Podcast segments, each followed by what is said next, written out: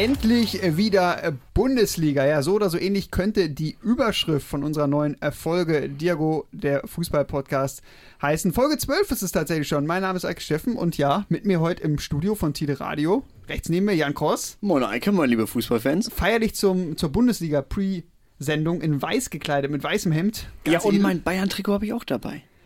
Uh, ja, und äh, gegenüber von mir, ja, eher äh, etwas emotional, Royal, Royal Republic, Christian moin Eike, moin Jan.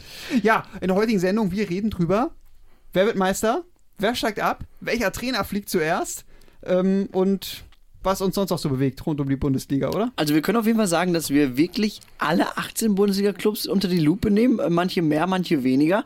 Und wir haben auch so ein paar Überraschungskandidaten dabei, obwohl Christian ja sagt, es gibt auch negative Überraschungen. Ja, die haben wir aber nicht so groß ausgebreitet, wie es eigentlich vielleicht erwartbar war. Und wir haben ja noch einen zweiten Block, den möchte nicht, dass wir den hier vergessen. Wir sprechen über ehemalige Bundesligaspieler, die irgendwo rund um die Welt in anderen Ligen ein bisschen in der Versenkung verschwunden sind, aber jeder kennt sie. Ja, vielleicht kann man schon mal so ein bisschen Teaser geben, so zum, zum Mitraten. Also der eine wurde auf jeden Fall schon mal Meister unter Felix Magath, spielte beim VfL Wolfsburg und war mal Junioren-Nationalspieler. Und wir haben einen EM-Sieger 2009 mit dabei. Ja, mit Manuel Neuer. Also da kann man schon mal ein bisschen rätseln, wer das sein könnte, bis wir später dazu kommen. Ja, erstmal sprechen wir jetzt aber endlich über die neue Bundesliga-Saison und äh, ich freue mich auf eure Prognosen.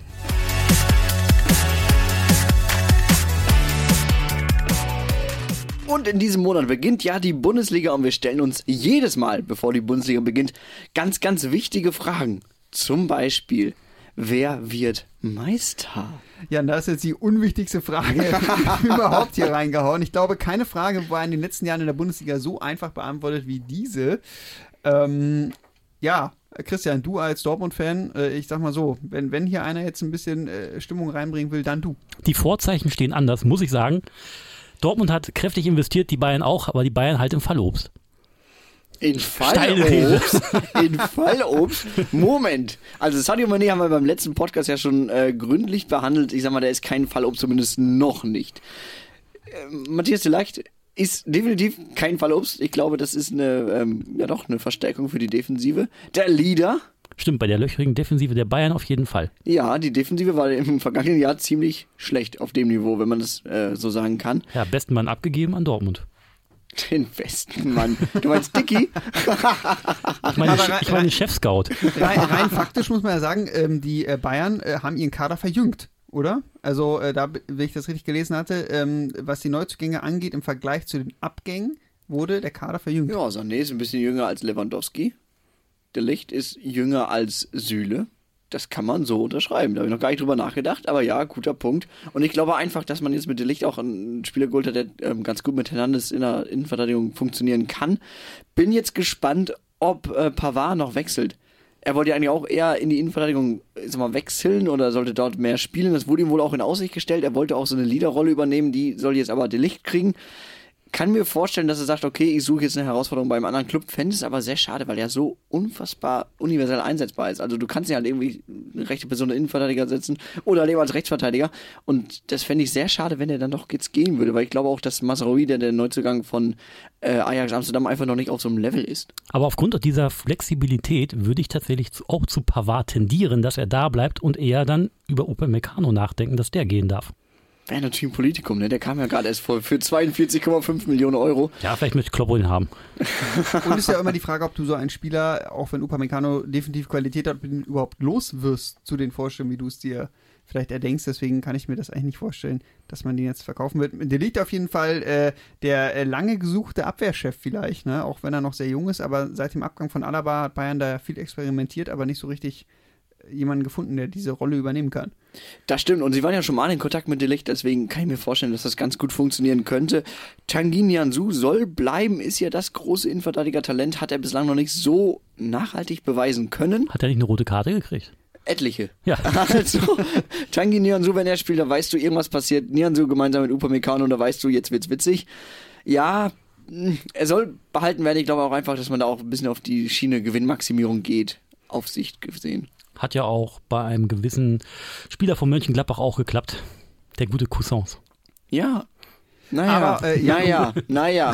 um deine Frage zu beantworten, wer wird Meister, müsste man vielleicht mal kurz nach Dortmund schauen, weil die haben ja auch ordentlich investiert, haben jetzt allerdings ein Problem. Ausgerechnet der ja, Haaland-Ersatz, der neue Mittelstürmer Haller, fehlt äh, oder fällt lange aus wegen einer Hodenkrebserkrankung. Wurde ja jetzt erfolgreich operiert, aber das wird natürlich noch ja, doch einige Monate äh, dauern und ähm, ich glaube, ehrlich gesagt, äh, ja, erstmal für Haller natürlich schön, dass die OP gut gelaufen ist, aber für Dortmund ist das natürlich extrem bitter, weil, ähm, ja, ich kann mir nicht vorstellen, dass man den jetzt spontan dann doch noch mit einem Nottransfer gut ersetzen kann. Ja, es gibt einige Kandidaten tatsächlich, die unter anderem auch vereinslos sind. Suarez geisterte ja durch den Raum. Zur Not hat man in der U19 Bradley Fink, der auch in der U23 eingesetzt wird. Aber ich glaube, man ärgert sich ein bisschen, dass man Steffen Tigges nach Köln abgegeben hat. Weil der war vom Format ja ähnlich mit Holland, bloß nicht von der Qualität, aber hätte ja in die Rolle reinwachsen können. Also es gibt ja eigentlich nur zwei Optionen. Entweder man kauft jetzt noch panikkaufmäßig jemanden oder holt halt eben jemand, äh, der halt ohne Vertrag unterwegs ist. Oder man versucht halt eben mit dem vorhandenen Spielermaterial aufzufangen. Man hat einen Mittelstürmer im Kader, Mukoko. Gut, weiß jetzt nicht, ob der jedes Spiel von Anfang an bis Ende durchgehen kann, soll oder will. Der aber ist ja auch nicht der Stürmertyp, den man jetzt mit Holland, äh, mit Holland, mit Haller äh, geholt hat. Ähm, ich hätte es cool gefunden, wenn man jetzt vielleicht doch noch mal so einen vielleicht älteren Ex-Star holt, Edin Dzeko zum Beispiel. Der geistert jedes Jahr ja, rum tatsächlich. Äh, aber auch so ein Name, wo ich sage, würde ich nochmal cool finden, wenn der in der Bundesliga spielt. Ob der jetzt Dortmund so viel hilft oder nicht, ist mir egal. Aber es ist einfach cool, so einen Spieler nochmal in der Bundesliga zu haben. Also bei Dzeko würde ich tatsächlich sagen, ja, er hilft. Bei Luis Suarez, was ja auch durch die Gegend geisterte, eher nicht. Da wird nur der Name eingekauft, mehr nicht. Ja, ja. Ähm, war ja auch bei Atletico, glaube ich, keine Stammkraft mehr am Ende. Ähm, Zum Schluss nicht mehr, nee. Ja, aber um eure, wie ist denn die Antwort auf deine Frage, Jan? Wer wird denn Meister? Äh, Bayern wird Meister. Ja. Also ist hier irgendjemand im Raum anderer Meinung? Ja. Christian. Also bis Haller letzte Woche hätte ich auf jeden Fall gesagt, ja, wir sind ernsthafter Kandidat, aber jetzt wird es auf jeden Fall schwer. Aber ah, ich sag mal 51 zu 49 für Bayern. Und was mit Leipzig? Die sehe ich nicht auf dem Vormarsch. Boah, schwierig. Also ich glaube schon, dass sie eine sehr, sehr gute Saison spielen werden. Ich glaube auch, dass es eine viel bessere Saison wird, einfach weil man jetzt mit Tedesco vielleicht den taktisch besseren Trainer hat als Jesse Marsch, vielleicht den taktisch passenderen Trainer, vielleicht möchte ich es lieber so sagen. Ich kann mir gut vorstellen, dass die wieder angreifen. Ich kann mir vorstellen, dass sie auch im Rennen sein werden, aber ich glaube nicht, dass sie Meister werden. Glaube ich auch nicht. Eike, du ja, hast noch gar nicht ge geäußert. Rückrundentabellen erster. Das will ich, ja, ich wollte hier nur so ein bisschen das äh, rummoderieren, damit ich äh, nicht nach meiner eigenen Meinung gefragt werde. Rückrundentabellen erster, ja. Dementsprechend, äh, da hat Tedesco durchaus was bewirkt. Hatte man sogar, ähm, ja, zwei Punkte mehr geholt als die Bayern. Aber ja, ist, ist eine langweilige Antwort, aber ich sehe halt am Ende doch, auch gerade durch diese Haller-Verletzung, den Dortmund doch nicht wirklich vorne. Ähm, und äh, dann ist doch Bayern am Ende ja, wieder Meister. Ach mein Gott, aber wenn es ein enger Titelkampf ist, ist doch, sind doch alle glücklich. Das ist doch das, was alle wollen. Das sagt ja niemand, soll anderer Meister werden. Es soll nur ein enger Titelkampf sein. Das stimmt. Ich habe mich ehrlich gesagt daran gewöhnt, dass äh, am Ende eh Bayern Meister ist. Von daher ist, ja, juckt mich gar nicht mehr so. Freut man sich da überhaupt noch über den Titel? Also das ist eine sehr blöde Frage für einen Bayern-Fan, weil jeder freut sich über den Titel, aber. Ich sag mal, ich bin mal ganz ehrlich, es wird sehr tagesgeschäftmäßig mit der Zeit. Aber du weißt ja auch noch, äh, als Dortmund zweimal in Folge Meister wurde und danach wieder Bayern, das war doch da war sicherlich eine andere Emotion. Freude wesentlich größer. Ja, nein, nein, da muss man gar nicht drum rumreden. Natürlich war die Freude wesentlich größer. Ich sag mal, man ergötzt sich ja eher mittlerweile an anderen Sachen. Also, äh, ja, klar, Bayern gewinnt fast jedes Spiel, dann geht es eher darum, wie. Also die Art und Weise, wie Bayern spielt, die Art und Weise, wie Bayern äh, den Gegner auseinandernimmt. Das ist dann ja eher die Sache, woran man sich ergötzt äh, mit der Zeit.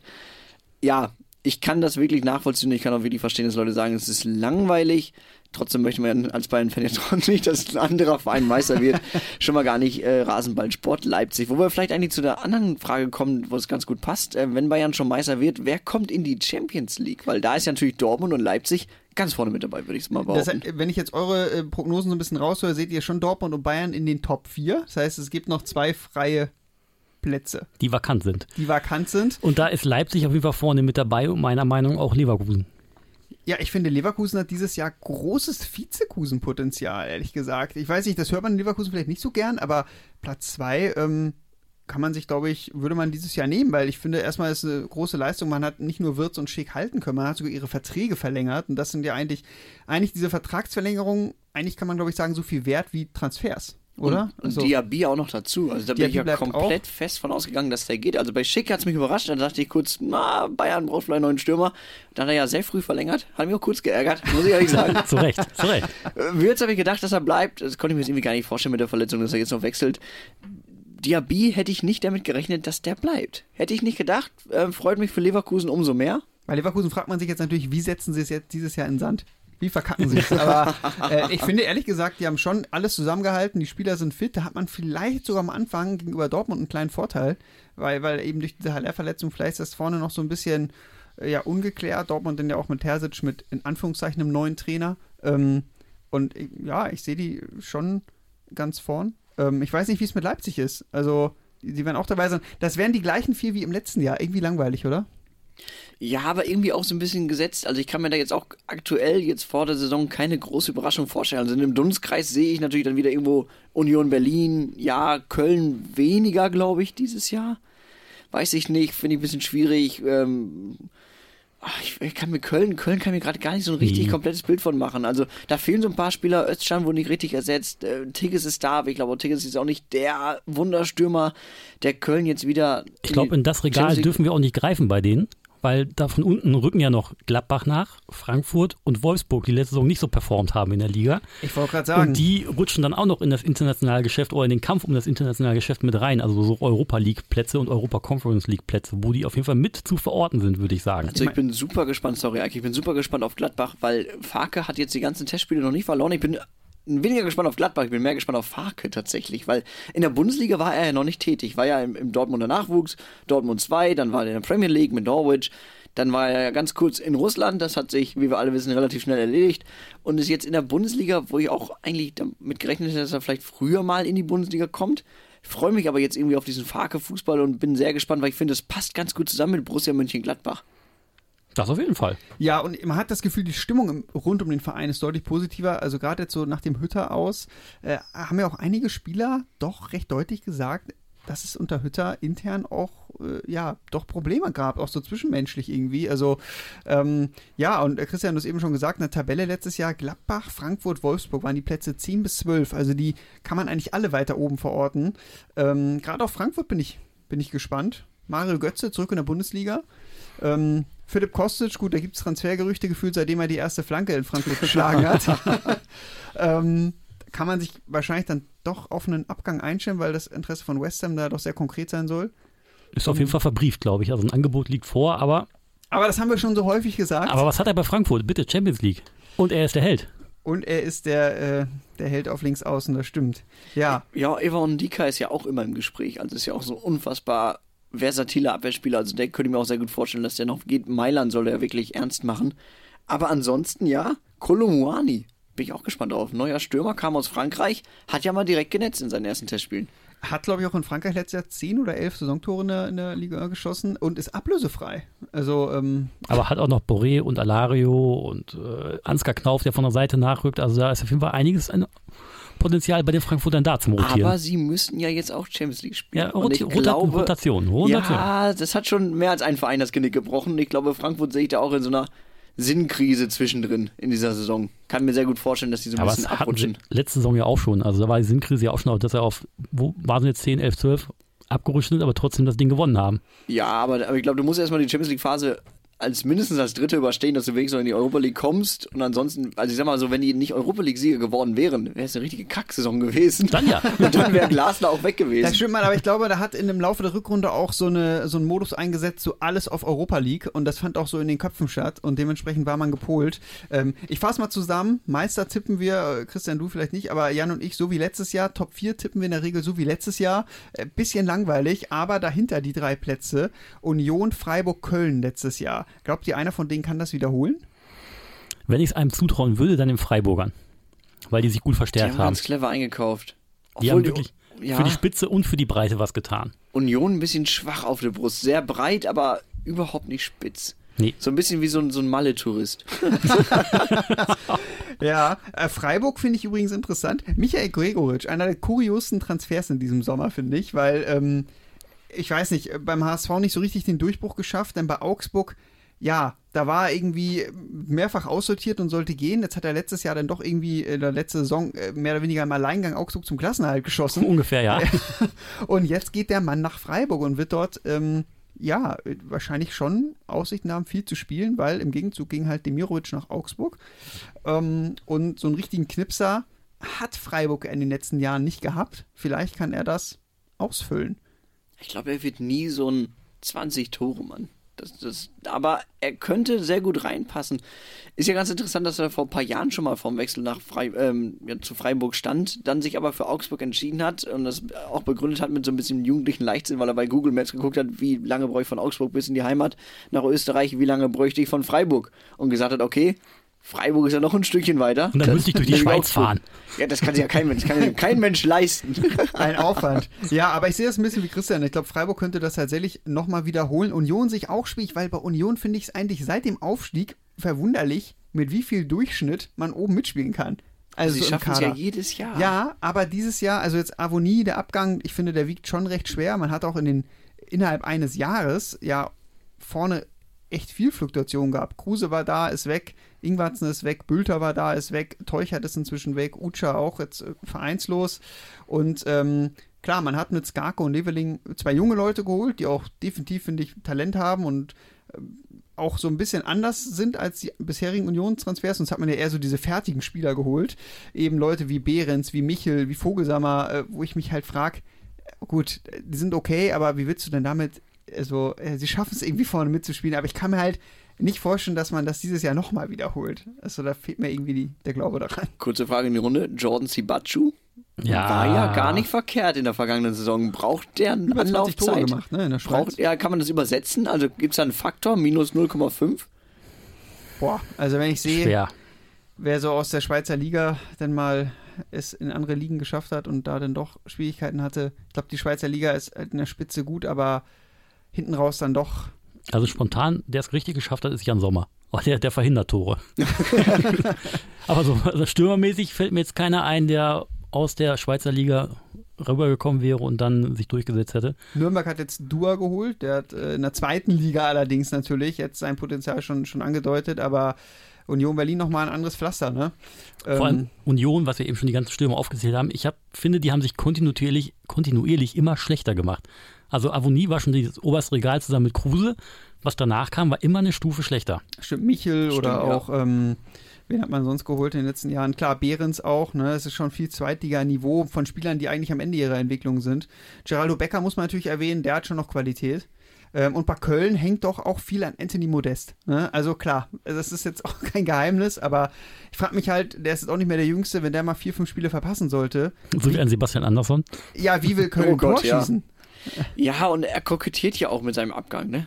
Also, wen würde es nicht wundern, wenn er Köln noch verlässt? Anthony Modest. Es ist ja einfach so. Anthony Modest ist seit Jahren so eine konstante Unkonstante Ich irgendwie nicht, im das kann ich, mir, Sommertransferfenster. kann ich mir nicht vorstellen. Aber Äh, auch irgendwann hat er ja mal so eine, so eine natürliche Grenze erreicht. Und ich glaube auch, jünger wird auch Anthony Modest nicht. Nee. Und eigentlich bräuchten die noch, noch einen Stürmer, oder?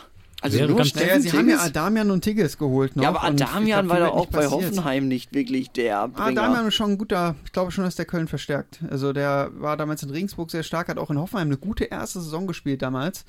Warum er dann außen vor war, weiß ich nicht. Ich glaube, Corona hat den zurückgeworfen so ein bisschen und dann kam er nicht mehr in, in Form. Und hat richtig. auch in Belgien jetzt seine Tore gemacht bei der Leihe, aber die Belgier wollten nicht die, ich glaube drei Millionen waren das. Die Kaufoptionenbetrag war dann irgendwie doch zu hoch. Ähm, ja, wollen wir mal ein bisschen in den Tabellenkeller gehen? Mal schauen, Oh, wer, ja. wer absteigt, weil das finde ich dieses Jahr extrem schwierig. Es gibt keinen so richtig kleinen Club im natürlich Bochum, ne, wobei die letztes Jahr dann doch eine sehr überraschende Saison gespielt haben. Aber ich finde, Bochum ist für mich trotz dieser gut, der guten letzten Saison Abschiedskandidat Nummer eins, was auch so ein bisschen daran liegt, dass die anderen Clubs irgendwie alle ja auch so typische Bundesligamannschaften sind. Mit Bremen und Schalke sind natürlich zwei Teams hochgekommen, die die letzten Jahre einen festen Platz in der ersten Liga hatten. Und Bochum hat mit, ähm, ja, äh, Bella Kotschap und auch mit Leitsch äh, zwei wichtige Spieler hinten aus der Innenverteidigung verloren. Finde, man hat sich ganz interessant verstärkt, vorne mit Philipp Hofmann ähm, oder auch mit Philipp Förster aus Stuttgart, Kevin Stöger aus Mainz. Da sieht man, hat man noch ein paar erfahrenere Leute geholt, aber ähm, ja, im Gegenzug vorne, Polter und Lokadia sind weg. Ähm, da ist dann doch recht viel passiert im Kader und da sehe ich ehrlich gesagt, es ist eine sehr schwierige Saison für Bochum wird und da braucht man schon ein bisschen Glück, glaube ich, um die Klasse zu halten. Und viel Fantasie. Ja. Also vielleicht muss Bochum sich neu erfinden, wie sie es letzte Saison gemacht haben, als sie den Bundesliga-Fußball adaptiert haben. Aber noch eine zwei Saison traue ich denen auch nicht zu. Also ich glaube, die werden jetzt auch wirklich unten mit drinstehen die ganze Zeit und irgendwie versuchen, ums Überleben zu schwimmen. Aber am Ende sehe ich die auch nicht auf Platz 15, sondern eher 16, 17, 18. Ich finde, das hat man ja ganz gut letzte Saison bei Arminia Bielefeld gesehen. Das war ja auch die, die zweite Spielzeit in der ersten Liga. Die erste Spielzeit haben sie dann geschafft. Man hat sich gerettet. Und in der zweiten wurde es dann schon wirklich, wirklich anstrengend, schwierig und arg, arg knapp. Auch weil diese Euphorie ja irgendwie weg ist. Und da sind viele von den Spielern natürlich dann auch mittlerweile weg, die mit aufgestiegen sind. Und äh, dann geht so ein Kahn ja auch mal, ja, unter, ne? Ja, wenn man den Eisberg rammt. Wenn man den Eisberg rammt. Wir sehen ja Augsburg, weil ich finde Augsburg, ich verstehe nicht so wirklich, wie die sich verstärkt haben wollen. Ja, sie haben mit Demirovic, finde ich, einen sehr interessanten Stürmer geholt, aber wenn man das mit den anderen Stürmern mal vorne vergleicht, zum Beispiel Niederlechner, das sind halt alles sehr ähnliche Spielertypen. Arbeiter, gute Pressingstürmer, können Bälle festmachen, aber es sind halt einfach keine Knipser. Du hast einen Stürmer vergessen. Ich weiß, ich habe ihn für dich gelassen, Jan. Ricardo Pepi, wie viel Tore hat er gemacht? Null. Null, immer noch. Das ist ja ein Ding. Also Ricardo Pepi, der Jahrhundertstürmer, wenn der jetzt nicht richtig aufdreht, und davon gehe ich jetzt erstmal noch nicht aus, dann wird das auch, glaube ich, eine ganz, ganz enge Kiste für Augsburg. Ja, die sehe ich auch mittendrin im Abschließkampf und nicht dabei irgendwo im Tabellenmittelfeld. Die haben zwar mit Enrico Maaßen einen guten Trainer gekriegt, aber jetzt, wo der Führungsspieler Niklas Dorsch im Mittelfußbau auch noch ausfällt, da fehlt erstmal eine zentrale Anspielstation, die wirklich dann auch letztens ganz gut performt hat, obwohl er Anlaufschwierigkeiten hatte. Und dann Maaßen kann das nicht alles rauscoachen. Also das tut mir leid, da ist Augsburg auch mittendrin. Da hält sich so Mitleid auch in Maßen. Ja. oh Gott. Nee, aber sage ich auch seit Jahren, dass Augsburg eigentlich absteigen müsste und irgendwie schaffen sie es dann doch jede Saison, Ein bisschen Kopf aus der Schlinge ne? zu ziehen. Ein bisschen verhext. Wie seht ihr denn die Aufsteiger? Bremen und Schalke. Also da muss ich sagen, wenn ich das kurz vorwegnehmen darf, Schalke hat dann doch relativ viele gemacht auf dem Transfermarkt. Es hat sich doch äh, die, die halbe Startelf eigentlich verändert. Ähm, und ich finde es sehr erstaunlich, dass man vorne weiter auf Simon Terodde setzt. Ähm, und man hat ja auch mit äh, Polter einen etwas ähnlichen Spielertypen geholt. Also ich frage mich da ein bisschen, wie das Spielsystem aussehen soll. Also will man viel den Ball haben oder nicht? Weil wenn man wie ein klassischer Aufsteiger spielen will, also in diese Umschaltsituation kommen möchte, kann ich mir das irgendwie mit Terodde und Polter nicht vorstellen, weil nach einer Balleroberung brauchen die ja am längsten einen Strafraum, oder? Ja, die parken aber da vorne. Ja, schwierig. Ich finde auch, dass Schalke im Vergleich zu Werder den, den schlechteren Trainer hat. Also ähm, Ole Werner und Frank Kramer, wenn man die beiden miteinander vergleicht, könnte ich mir vorstellen, oder jetzt in meiner Fantasie, würde Werder eher drin bleiben, weil Ole Werner ein gewisses Charisma hat und eine gewisse Euphorie mit sich bringt und Frank Kramer halt nicht. Er ist ja auch nicht der Aufstiegstrainer, sondern ist ja jetzt erst gekommen und ich finde bei den Schalker Transfers, man sieht, dass viel passiert ist, aber ich glaube, es ist auch, man muss es mal ein bisschen hinterfragen. Also Innenverteidiger Maya Yoshida kam aus Genua als Kapitän der japanischen Nationalelf. Ich glaube, da kann man einen Haken dran machen. Äh, Kann man sehr wird nicht viel- so verkehrt sein. Sehr viel Vorschusslorbeeren, ja. Cedric Brunner, äh, Bielefeld letzte Saison auch ein bisschen durchwachsen. Alex Kral machte bei West Ham United, wo er ausgeliehen war in der vergangenen Spielzeit, null Spiele in der Premier League, weil er nicht gut genug war für den Kader. Das ist Wahnsinn. Also der hat nur in, im Pokal irgendwie gespielt. Äh, Tom Kraus von Leipzig, Nachwuchsmann, auch bislang ohne jede Art von schwerwiegender Bundesliga-Erfahrung. Hat in Nürnberg aber wirklich eine große Entwicklung genommen, also dem traue ich den Sprung auf jeden Fall zu. Gut, dann war noch äh, Florent Mollet, kann ich nicht einschätzen, kam aus Montpellier, weiß ich nicht genau. Tobias Mohr, Heidenheim, ja, guter eine Zweitspieler. Zweitligaspieler. Ja, und dann auch Sebastian Polte, du hast es schon gesagt. So, wenn man noch sieht, eigentlich müsste Schalke noch ein bisschen verkaufen. Ne? Also Armin Harid können noch ein bisschen Geld in die knappen Kassen hahaha, äh, spülen. Also eigentlich sehe ich Schalke, der Name täuscht, finde ich so ein bisschen. Man denkt bei Schalke sofort an, ja, auf jeden Fall mindestens Mittelfeld. Ich glaube, das wird eine harte Saison für Schalke. Für Bremen aber auch. Also ich sehe die beide eher so auf 14, 15, 16 mitschwimmen. Also ich glaube, die leben so ein bisschen dann von der Euphorie, die in den Stadien vorherrscht, dass die wieder mit drin sind. Definitiv. Und davon lassen die sich, von diesen Wellen lassen die sich so ein bisschen tragen. Das Problem ist, in Schalke gibt es keinen großen Fluss, in Bremen ist die Weser, die mittragen kann. oder wegtragen. Ja. Das könnte auch verheerend sein. Aber Schalke hat trotzdem, finde ich, mit, äh, mit, äh, mit Salazar, auch Kraus und äh, ja, vielleicht auch Malik Chow, wenn der bleibt, schon äh, Qualität. Also ich glaube, wenn man in so eine Euphorie kommen kann, ähnlich wie bei Bremen, dann glaube ich, könnte man vielleicht sogar im unteren oder gesicherten Mittelfeld landen. Aber klar, also die, gerade die Breite ist bei beiden Mannschaften nicht so richtig im Kader, ne? Gibt es noch einen Überraschungsabstiegskandidaten? So, so ein Wolfsburg, der wieder unten rumkrebst, Ewigkeiten? Eigentlich nicht. Also ich hätte jetzt keinen ausgemacht. Also ich hätte nur zwei Feste, die ich auf jeden Fall reinpacken würde. Also Augsburg und Bochum. Und der dritte, der auf Relegation geht, der fällt mir schwer. Also ich muss ehrlich sagen, bei Stuttgart wiegt man sich, glaube ich, sehr in dem, letztes Jahr war ein Ausrutscherjahr, dieses Jahr wird alles besser. Ähm, ich glaube, wenn die einen schlechten Start erwischen, könnte die Stimmung da kippen.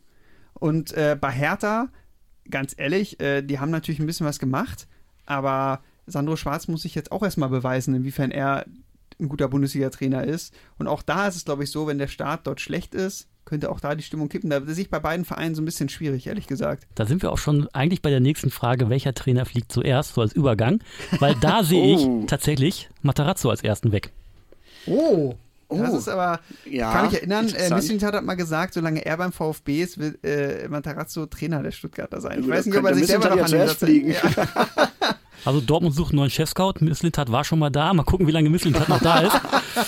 Ich weiß ja nicht, aber wenn man sich das Stuttgarter Auftaktprogramm anschaut, äh, Leipzig kriegen sie zu Hause, müssen nach Bremen, dann gegen starke Freiburger, Köln, Schalke, Bayern, Frankfurt, Wolfsburg. Das ist kein schlechtes äh, äh, Auftaktprogramm, was sie da vor der Brust haben und da die jetzt am Kader nicht so viel getan haben, jetzt vielleicht Mangala tatsächlich noch an Nottingham verlieren. Kalajdzic ist noch in der Schwebe, Sosa ist in der Schwebe. Da sehe ich halt schon als Problem in Stuttgart, dass Kalajdzic und Sosa eigentlich weg möchten, aber nicht so richtig gute Angebote haben und das zieht sich natürlich. Ähm, Und am ja. Ende hast du sowas wie bei Gladbach, wo dann ein Tyram gerne weg wollte, ein Player gerne weg wollte, die, aus, an, die Angebote ausgeblieben sind. Am Ende war es eine Chaos-Saison bei Gladbach. Christian, ich merke, du hast dich sehr ana- analytisch mit dieser Frage befasst, deutlich mehr als ich. ähm, Jan, ich lasse dir mal den Vortritt. Ja, das war klar. Ich denke noch nach. Ich finde es sehr, sehr schwierig. Also eigentlich ist für mich ähm, der natürlichste Kandidat Augsburgs Maßen. Weil A, keine große Lobby, B, in Anführungszeichen noch nichts gewonnen, äh, C, Augsburg ist Augsburg und hat irgendwie Kacke eingekauft. Ich weiß, oder ich bin mir ziemlich sicher, dass, ich sag mal, ich, ich kann Mainz einfach nicht einschätzen, das ist eine Wundertüte, aber ich glaube nicht, dass die den Svensson rauswerfen. Auf keinen Fall. So, da hängen die sehr, sehr stark dran. Hoffenheim. Hoffenheim mit ja, André ähm, André Breitenreiter, durchaus Breitenreiter. ein Kandidat. Andererseits Hoffenheim für mich, ich weiß nicht, ob es irgendwo in den Vereinsstatuten festgehalten ist, dass dieser Verein, seitdem er in der Bundesliga ist, irgendwo zwischen Platz 7 und 14 schwanken muss, niemals besser wird und niemals schlechter. Gegen Hoffenheim weißt du nie, gewinnst du 5-0 oder verlierst du 0 zu 5. Ähm, Ja, schwierig. Ich weiß nicht, ähm, Breitenreiter, ja, wäre jetzt auch so ein bisschen so mein Tipp gewesen, dass vielleicht Hoffenheim so ein bisschen eine Enttäuschung der Saison werden könnte und Also, dementsprechend Breitenreiter dran ich glauben muss. Pendel zwischen Breitenreiter, Maaßen und Frank Kramer bei Schalke. Weil Schalke ist ja auch so ein Verein. Gehen wir in Spielen dann zu Anfang. Ich habe mir doch eben noch aufgeschrieben. Schalke Pom, pom, spielt pom, zum pom, pom. Auftakt gegen Köln und ich glaube Köln, sogar in Gladbach Köln. und Wolfsburg. Aber Schalke hat kein Geld für einen neuen Trainer. Die müssen ja erstmal noch äh, den guten Dimitrios Gramotzes bezahlen. Der hat ja Wenn Ramatzes wieder Trainer gekriegt. wird, zählt das denn eigentlich als äh, Trainer? Weil der Trainer, also der der ist ja im Prinzip wechselt. Ist ja nur beurlaubt. Es ist nur Urlaub, ist kein neuer Trainer, den man holt. Ja, Der hat also, bestimmt richtig Bock drauf. Der hat genauso viel Lust zur Arbeit zu gehen wie Michael Mutzel aktuell. Das kann ich mir vorstellen. Ich, ich finde es wirklich schwierig zu entscheiden. Dann, dann, dann entscheide ich mich für Maaßen. ja, ich sag Hoffenheim, André Breitenreiter. Das, ähm, dass es eine enttäuschende Saison für die Hoffenheimer wird. Eben weil da eben auch mit Gladbach, Frankfurt und Wolfsburg drei Teams von unten hochrutschen und Hoffenheim deswegen eher nach unten rutscht und Wir, wir reden die ganze Zeit über Wolfsburg, dass sie nach oben rutschen. Könnte Wolfsburg so eine Überraschung der Saison sein? Und damit die nächste Frage, wer wird die Überraschung der Saison? Darf ich dazu erstmal eine Frage stellen? Wie definiert ihr denn überhaupt Überraschung? Also eine Überraschung ist erstmal was Schönes, würde ich sagen. Oder es muss jetzt keine Also wenn negative Schalke jetzt sein. den Aber es gibt Klassenerhalt äh, feiert, ist das keine Überraschung. Es gibt auch negative Überraschungen. Ja, Oh, Christian, ja, ich bin der positiv Pessimist in der Runde. Also ich sag, Eintracht Frankfurt wurde ja letztes Jahr Elfter, ne? Wenn diese, also Elfter in der zweiten Saison, äh, in der Tabellenhälfte gelandet, in der zweiten Tabellenhälfte. Wenn die sich am Ende für den internationalen Wettbewerb qualifizieren, wäre schon eine Überraschung, oder? Ja, ja. Weil nochmal einen Pokal gewinnen die nicht. Die haben natürlich noch die, die Champions League, die sie jetzt nebenbei spielen. Nebenbei, äh, Hobby. Nebenbei, genau. Ja, aber äh, bei den Frankfurtern, ich glaube, dass die überraschen, weil der Kader wurde breiter gemacht. Sie haben vorne, das war ja so letztes Jahr deren Problem, außer Boré keinen richtigen Stürmer eigentlich, weil äh, Lammers eigentlich überhaupt nicht funktioniert hat. Und jetzt hat man ja Alario geholt und äh, den äh, Kollegen aus Frankreich, äh, wie heißt er? Ko- Kolo, nee, wie wie hieß? Kolumwani. Ah, Jan, du bist sehr namenssicher. Dankeschön. Ähm, des, dementsprechend glaube ich, dass Frankfurt äh, diese Probleme äh, beseitigt hat. Man hat bis bisher ja keinen großen Namen verloren. Könnte natürlich noch passieren. Kann immer noch passieren, aber, aber ähm, eigentlich ja, nicht. ich glaube, dass Frankfurt die Überraschung wäre. Eine positive Überraschung wird. Ja, Also- nur weil da jemand 10 Millionen für Trapp geboten hat, bitte. Das ist doch Irrsinn. Also ich kann mir wirklich vorstellen, dass ich sag mal weniger der VfL Wolfsburg, sondern vielmehr Nico Kovac auf seiner großen Rettermission Rette meinen Namen ähm, durchstarten könnte. Ähm, Wolfsburg ist ja eigentlich ein Verein, der seit Jahren in Unruhe schwelt. So ganz klar ist auch nie, ähm, was kommt da hinten raus, äh, was wirft man oben rein. Man hat jetzt Brooks verloren, äh, dafür kamen ein paar Leute dazu, die eigentlich ziemlich interessant sind. Also Kilian Fischer kam von Nürnberg, Patrick Wimmer äh, ja von Bielefeld, Jakub Kominski, junger Mann von Lech Posen. Dazu Matthias Swanenberg, der äh, Xaver Schlager ersetzen soll, der zu Leipzig gegangen ist. Und jetzt im Testspiel im letzten gab es auch noch ein deutliches 4 0 gegen Brentford, was ja auch ein Premier League-Verein ist. Also ich könnte mir vorstellen, dass die zumindest irgendwo oben schnuppern. Also ich glaube, mit Champions League so, wenn die nichts zu tun haben, aber irgendwo in diesem Dunstkreis könnten die wieder anklopfen. Da würde ich die tatsächlich auch sehen. Ähm, meine Überraschungsmannschaft wäre tatsächlich der VfB Stuttgart. Nachdem sie unten erstmal tief rumgeschwommen sind, den Trainer entlassen haben, dass sie sich dann aber tatsächlich noch ins Mittelfeld wieder zurückkämpfen irgendwie. Christian glaubt In an dem- den Trainereffekt. Ja, tatsächlich. Und das wäre dann die positive Überraschung. Also erstmal den Start wirklich in, die, in den Sand setzen und dann aber sich da wieder rauskämpfen mit den Mannen, die da sind. Das heißt, Christian, du tippst erster Trainerwechsel VfB Stuttgart. Ja. Größte positive Überraschung oder große positive Überraschung VfB Stuttgart. Richtig. Okay, ich wollte das nur noch mal Ja, festhalten. ist Haben wir da- genauso gut zusammenfasst. Haben wir denn auch Tipps für negative Überraschungen? Ähm, Eine negative Überraschung. Ja, ist natürlich so ein bisschen die Frage, wie man das einordnet, wenn, also ich kann mir halt nicht vorstellen, dass Union oder Köln da oben noch mal dabei sind, aber eine negative Überraschung, also, tja, Es ist jetzt kurze Stille. Also ich finde zum Beispiel so Frankfurt hat auch Potenzial, das komplett in Sand zu setzen. So eine Spielzeit. Weil sie wieder Fokus auf die Champions League machen. Ja, und, dann, halt nichts eben das an die Wand fahren. Also angenommen, äh, Frankfurt äh, fliegt halt als Vierter aus der Champions League Gruppenphase raus, das heißt, sie sind auch in keinem anderen Wettbewerb mehr drin. Und dann kommt so eine Schwächephase auch noch in der Liga und man hängt wieder nur so auf Platz 10 bis 12. Dann wäre das eine ziemlich miese Saison. Aber überleg mal, wenn die aus der Champions League rausfliegen, ist eh Weltmeisterschaft, haben die zwei Monate Pause, um sich zu die haben noch eine rehabilitieren. ganze Rückrunde Zeit, ja. N- Sogar mehr. Mehr sogar, ja. Ja, und Champions League ist ja noch. Und die Äh, sind ja jetzt dieses Jahr Elfter geworden. Wenn sie da wieder landen, ist es ja keine Enttäuschung. das ist schon eine Enttäuschung. Das ist eine sehr, sehr große Enttäuschung. Wie gesagt, ich wiederhole mich, Glasner wäre weg, wären glaub, die nicht negative- Europa League-Sieger. Negative Überraschung, äh, Überraschung, Überraschung könnte vielleicht tatsächlich Mainz sein. Ne? Die haben ja ähm, auch ein, ein wenig Arterlass. Ähm, haben, wenn man hier mal nachschaut, lass mich kurz gucken. Die haben ja, Ja, hinten, haben genau, zwei beide Innenverteidiger verloren, verloren, ne? mit St. Just und Nierkate. Ähm, Nierkate ja auch sehr, sehr wichtiger Spieler bei denen gewesen. Kapitän. Ähm, Kapitän, genau. Und auch Boetius, der immerhin äh, vier Jahre Mainz war und äh, auch so ein bisschen unscheinbar ganz, ganz viele Spiele dort gemacht hat, muss ersetzt werden. Dementsprechend, da könnte ich mir schon vorstellen, dass die vielleicht sich eher nach unten orientieren müssen. Ich frage mich bei so einem Trainer wie Svensson immer, wann endet dieser erste Hype? Weil der kommt ja auch unfassbar über die Emotionen. Und die hat er reingebracht, durchgezogen und dann müsste jetzt irgendwann mal so eine Schwächephase kommen. Könnte passieren. Also ich glaube, am schwersten wiegt tatsächlich der Abgang von Nia KT, dass der das, das auch auf dem Platz so ein bisschen zusammengehalten hat und der verlängerte Arm war. Also da der jetzt weg ist, müssen wir gucken, wer die Rolle wieder neu ausfüllt. Und dann wird es aber auch schwer für Svensson. Also das irgendwie dann auf den Punkt zu bringen, müssen wir mal schauen. Um noch kurz Fakten zu haben, wen tippt ihr denn jetzt als Absteiger? Oh Gott, das habe ich schon wieder ganz vergessen. Augsburg. Und Bochum. Ach, das haben wir richtig festgelegt. Also ich ja. Ah, boah, nee, Ja, weil bei Jan war es noch so ein bisschen. Nee, also Augsburg- Jan war so in Politikersprache. Augsburg, hat Augsburg auch steigt als einziger von uns hier ein Hemd an. Ah, Schalke kommt in die Relegation und dann wollen wir noch einen Absteiger. Wo spielt denn Da merkt man, der? Bayern-Fan, der muss jetzt erstmal hier durchblättern, wer überhaupt Bundesliga spielt. Stuttgart. Stuttgart. Stuttgart. Okay, ja, ich, ich tippe auf ähm, Augsburg, Bochum und Mainz. So, jetzt wisst ihr, was ihr alle tippen müsst für eure Kick-Tipp-Runde. da kann man ja noch äh, bis zum Saisonauftakt tippen. Übrigens, kleiner Hinweis in diese Runde. Wir haben eine Kick-Tipp-Runde, da kann jeder mitmachen. Wir heißen einfach Diago. Da müsst ihr einfach nur mal suchen und dann könnt ihr mittippen. Eiko und ich sind nicht so gut. Christian ist in der Regel ein bisschen besser. Bis ich meine Tipps abgebe, habe ich meine Prognose auch schon wieder achtmal geändert. Aber Eike aktuell mit auf Platz 1. Mit mir. Ja, ja, ja, ja. Also ich bin nicht so gut. Christian und Eike sind ein bisschen besser.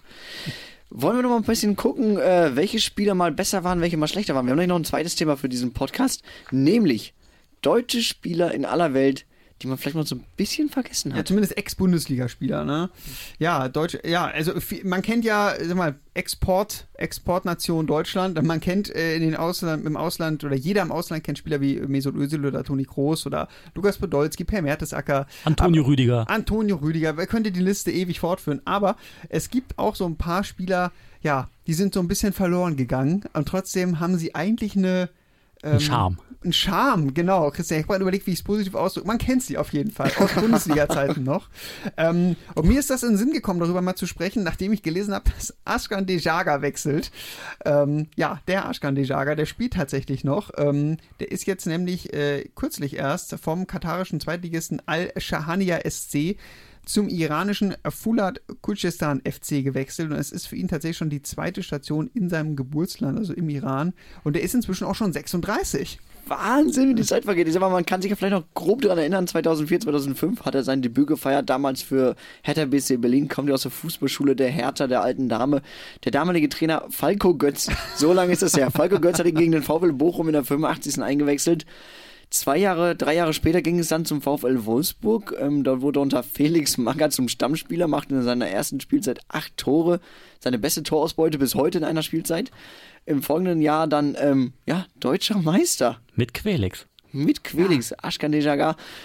Und äh, nach der Magath-Ära beim VfL hat er dann auch seinen Stammplatz verloren, ging dann zu Fulham, ging zu Al-Arabi, Nottingham Forest, Traktor, Sasi in Ungarn, Al-Shahania SC, wie du schon gesagt hast, und jetzt halt eben äh, Fulat Kuschistan.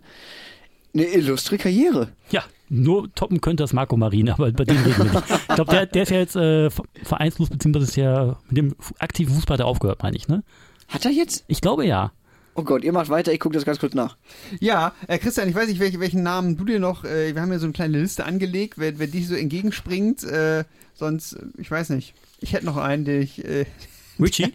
ja, Richard zu guter Paso, den musste ich hier einfach aufführen, weil ähm, ja, er war wirklich einige Jahre lang so ein bisschen die deutsche Sturmhoffnung, hat er von der deutschen U17 bis zur U21 alle Junioren-Nationalmannschaft durchlaufen und damals ja auch viel geknipst, ne? Wurde 2008 sogar mit der Fritz-Walter-Medaille in Bronze ausgezeichnet. Hinter übrigens Sebastian Rudi und Toni Kroos. Das muss man sich auf der Zunge zergehen lassen. Ein Weltklasse-Spieler und Toni Kroos. Ja. ja, ausgebildet in Leverkusen. Äh, Durchbruch ist ihm da nicht gelungen. Ist ihm auch danach bei St. Pauli und in Kaiserslautern nicht wirklich äh, gelungen. Nur einmal hat er, nur für einen Verein hat er ähm, zweistellig getroffen, nämlich, ähm, oder nee, für ähm, Sturm Graz, Energie Cottbus und Sandhausen. Für die hat er zweistellig getroffen, aber in Sandhausen hat er dafür auch 52 Spiele benötigt. Ähm, und er hat einen recht exotischen Lebenslauf, finde ich. Ne? Also, also Asien kennt er. Asien kennt er, genau. Da war er aber auch in Thailand unter anderem, ne, bei Police Tiro FC. Ähm, und dann, mehr Kontrast geht nicht, ist er wirklich zum SV Meppen gewechselt. Ähm, dann, äh, ja, eben ja, jetzt. Aber so ein mediterranes Klima an der Ems, Meppen. Ja, und jetzt, und in, Thailand. Und jetzt in die zweite dänische Liga zum Velje äh, Bolt Club.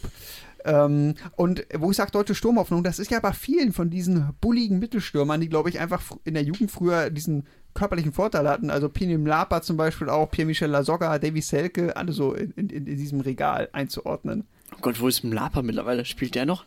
Also ich habe kurz nachgeguckt, Marco Marin hat wirklich die Karriere beendet. Was ist ja, doch. ja, ist jetzt im Management von Roter Stern Belgrad aktiv. Das, genau. Ja, und Penim Lapa ist äh, auch noch aktiv und zwar in äh, Dubai. Ah, okay. Ja, aber du sagst es schon an, das ist so ein bisschen dieser, dieser Durchbruch vom Jugend zum Herrenbereich, der sehr, sehr oft schwierig wird. Äh, Das hatte ja auch zum Beispiel Jojo Eggestein von St. Pauli lange mit zu kämpfen im Jugendbereich. Alles zerbombt. Im Herrenbereich lange nicht getroffen und für St. Pauli auf einmal knipst er wieder. Knipsen, weil er ein Tor ja, Ein Tor in zwei Spielen. Hat er 50 gemacht. Quote. Gute Quote bislang. Mal schauen, wie das ist, wenn dieser Podcast ausgespielt wird. wie die Quote da mittlerweile ist. Immer noch so, weil DFB-Pokal dazwischen ist. Stimmt. Haha. Aha. Patrick Ebert. Auch so ein alter Haudegen, ne? Also äh, Bundesliga-Debüt 2006, mittlerweile 35 Jahre jung, ausgebildet bei der Hertha. Da war er auch bis 2012.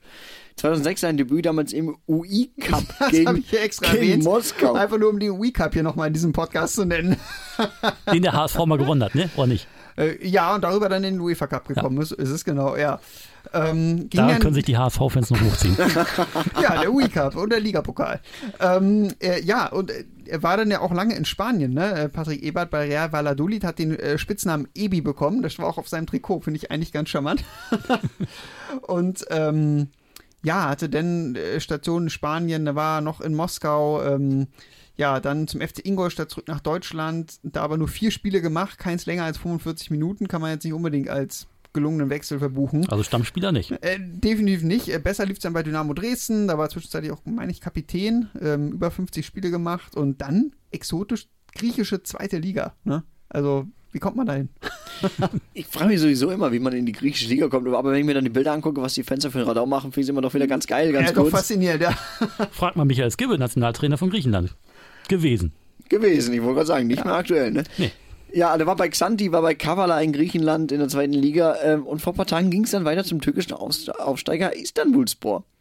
Ja, genau. Hat übrigens auch wie so guter Paso die ganzen deutschen Juniorenmannschaften durchlaufen und ist sogar 2009 U21 Europameister geworden. Aber Unter auch anderem paar- auch Manuel Neuer, Stimmt. Mats Hummels. Also, Alle Weltmeister, bis auf Patrick Ebert. Hat aber auch so ein paar Leichen im Keller, ne? Also wegen Sachbeschädigung wurde er 2009 gemeinsam mit Kevin Prinz Boateng übrigens äh, zu einem äh, äh, äh, Strafbefehl über, was ist das? 56.000 Euro verdonnert. Für ein paar Spiegel abtreten, bitte. 13 Fahrzeuge haben die im Berliner Stadtteil waren das 13 Wilmersdorf Polos oder wie beschädigt. kommt man auf 56.000 nur? Ein Spieler wie noch ganz interessant. Jonathan Wietreuper, vielleicht haben wir noch ganz kurz Zeit für den, war ja beim HSV. Ich erinnere mich immer nur an diese dünnen Beinchen. Und diese unfassbare Das Geschwindigkeit, die die produziert haben. Ja, wie deine Storchenbeine ist ja damals als junger Spieler von Freiburg nach Hamburg gewechselt. Damals sind Talente noch von Freiburg zum HSV gewechselt. Heute würde es andersrum. andersrum laufen, ja. ja, ja, du hast recht. Der wirkte oft sehr schlaksig, hatte sehr viel Tempo. Ähm, er spielt übrigens immer noch. Ähm, aber äh, wo ist er aktuell? Ähm, ich habe es nicht rausfinden können, wo der Verein spielt. Esperance Chartres de Bretagne. Ich habe den gegoogelt. Ja, aber Britannia, das hört sich ja erstmal äh, Das ist, französisch eine, an. das ist eine Ja. untere Liga. Also das ist, das ist kein Profifußball mehr, den er da, glaube ich, spielt. Weil äh, also bei Transfermarkt.de und so, es, war, man hat den Verein gefunden, aber es gibt keine Zugehörigkeit zu irgendeiner Liga. Ja, ich glaube aber bei Al Jazeera, wo er vorher war, oder Al-Nazar, hat er auf jeden Fall gut verdient, um jetzt dann in der Bretagne zu spielen. Dann kann man so jetzt auch schön die Karriere auspendeln äh, lassen. Er Ja. war ja auch in Portugal, war auch in England. Also ich glaube, er hat ein bisschen was gesehen von der Welt. Das auf jeden Fall. Und ja, er war wenn er Zeit hätte, kann er ja nochmal zu uns kommen. Ich würde sagen, Jungs, ich will noch mal ganz kurz, was war nochmal deine Überraschung der Saison, Eike? Eintracht Frankfurt. Eintracht Frankfurt. Christian, Stuttgart. was habe ich denn gesagt? Nix. Nichts. Du hast nachgedacht, glaube ich. Du hast Nico nur- Kovac. Nico nur unsere Kovac. Entscheidung eher kritisiert. Das kann ich am besten. Nico Kovac ist meine Überraschung der Saison. Ja, und danach wird er Bayern-Trainer, weil Nagelsmann gehen muss, weil er das Triple verpasst. Ja, und dann äh, wird Kovac wieder entlassen, obwohl er einen besseren Schnitt hat als Na äh, Nagelsmann dann. Ja, ja, ja, ich sehe alles so kommen. Wir wünschen euch einen tollen Fußballmonat. Das war schon wieder Diago, der Fußball-Podcast. Nächsten Monat, erster Montag, sind wir wieder für euch da.